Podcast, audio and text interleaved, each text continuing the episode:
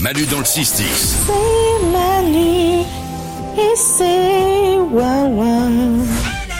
Voici Valou. Valou qui répond à toutes vos questions, les questions que vous lui posez par message vocal sur l'application Manu dans le 610 à tout moment quand vous en avez envie. Vous lui envoyez une question, il les écoute et il y répond chaque jour. Et on commence par une question qui mêle dentition et histoire. J'aimerais savoir pourquoi les dents qui s- sont en- les petits trous entre les dents du haut, ça s'appelle les dents du bonheur. Alors, on peut se dire c'est un enfant, non non, c'est un mec, il a 50 ans mais il est totalement bourré. Pourquoi on appelle ça les dents du bonheur quand on a les deux dents de devant qui sont écartées Ça remonte au 19e siècle, au temps des guerres napoléoniennes. Puisqu'à l'époque, les soldats ont des gros fusils, d'accord, qui doivent tenir à deux mains, et ils n'ont que leurs dents pour déchirer l'emballage dans lequel se trouve la poudre, pour charger leurs fusils. Donc, au moment du recrutement, on leur demande de ne pas avoir de dents manquantes, ou de ne pas avoir trop d'écartement entre leurs dents. Parce que si c'est le cas, ils n'arrivent pas à ouvrir ce petit sachet de poudre. Et D'accord. s'ils ont ça, eh ben, ils sont réformés. C'est-à-dire qu'on les laisse chez eux. Et donc, à l'époque, qu'est-ce qu'on voulait? Ben, on voulait pas aller faire la guerre. On voulait rester chez soi. Donc, Bah, on disait euh, qu'on avait... Aujourd'hui non plus. hein. Donc on disait qu'on avait les dents du bonheur, qu'on avait les dents trop écartées pour ouvrir le petit sachet de poudre. Ah c'est marrant ça comme Ouais. explication. Eh ben, ça c'est une chouette Ça explication. te plaît ça hein Et ça j'aime bien. Ouais, t'aimes bien. J'aime bien, il y a un vrai truc, hein, euh, c'est pensé, c'est réfléchi, Voilà. c'est pesé, euh, bravo à toi. Je suis pour rien mais. Ah bah oui, je me doute hein, que c'était pas toi les gardes napoléoniens. Non non. Isabelle C'est vraiment quelque chose qu'on peut réco- raconter au dîner de Noël, tu vois, et d'un coup tout le monde t'écoute. C'est c'est génial, moi je, l'ai- je la note.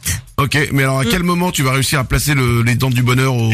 Bah, dans une Ma- conversation comme Ma- ça. mamie qui perd ses dents. Tu vois C'est bien ça. Hey, mamie, tu perds tes dents, tu iras jamais à la guerre.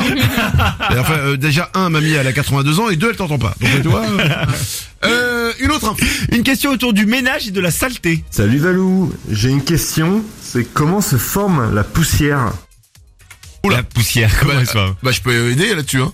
Vas-y. Tu passes pas l'aspirateur, tu vas voir, ça forme, ça forme tout seul. Oui. Alors tout ça vient. En fait, c'est un mélange de débris de toute petite taille et c'est un mélange de plein de trucs, de pollen, de fibres de papier, de fibres de tapis et de meubles rembourrés, des fragments d'insectes, des champignons microscopiques, bien. Ah. des poils, des cheveux, des cellules mortes, de la peau humaine Oh. et euh, il y a même de la poussière de météorite qui peut être retrouvée dans la poussière. Mais ça, tu le sais quand t'as une météorite qui s'est écrasée chez toi. Et là, tu dis, ah, merde, regarde la poussière de météorite.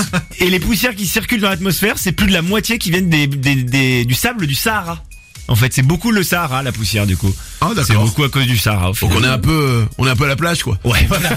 C'est ce qu'il faut se dire quand il a Ok. des boutons de C'est poussière chez sale vous. chez toi Non, je suis dans le désert, mec. tu vas boire Une euh, dernière question. Badoun s'interroge sur les capacités physiques des oiseaux. Est-ce que les oiseaux ont le sens de l'odorat Est-ce que- est-ce qu'ils ont un nez ou l'équivalent d'un nez C'est une bonne question. C'est une Clara. très bonne question parce que ju- jusqu'à il y a 30 ans, on pensait que les oiseaux n'étaient pas dotés d'odorat.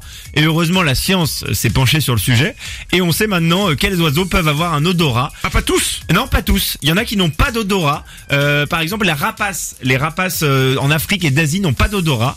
Euh, les pigeonneaux, les canetons et les poussins mémorisent les odeurs des premiers jours de leur vie. Et c'est ces effluves qu'ils vont bien aimer. Par exemple, s'ils naissent euh, à côté d'un champ de coqui- coquelicots, ils vont bien aimer l'odeur du C'est coquelicot. pour ça qu'ils restent au même endroit. Euh, c'est peut-être lié, ouais. Bah ouais, ils aiment bien là le champ de coquelicot. Si tu les mets euh, dans Voilà. une ville, il n'y a pas de champ de coquelicot. Euh, ils, ils aiment bien l'odeur de la pollution, s'ils naissent à Paris. Ah, par si, Inès, si, si. exemple. Ouais, voilà, c'est Oui, ça. D'accord.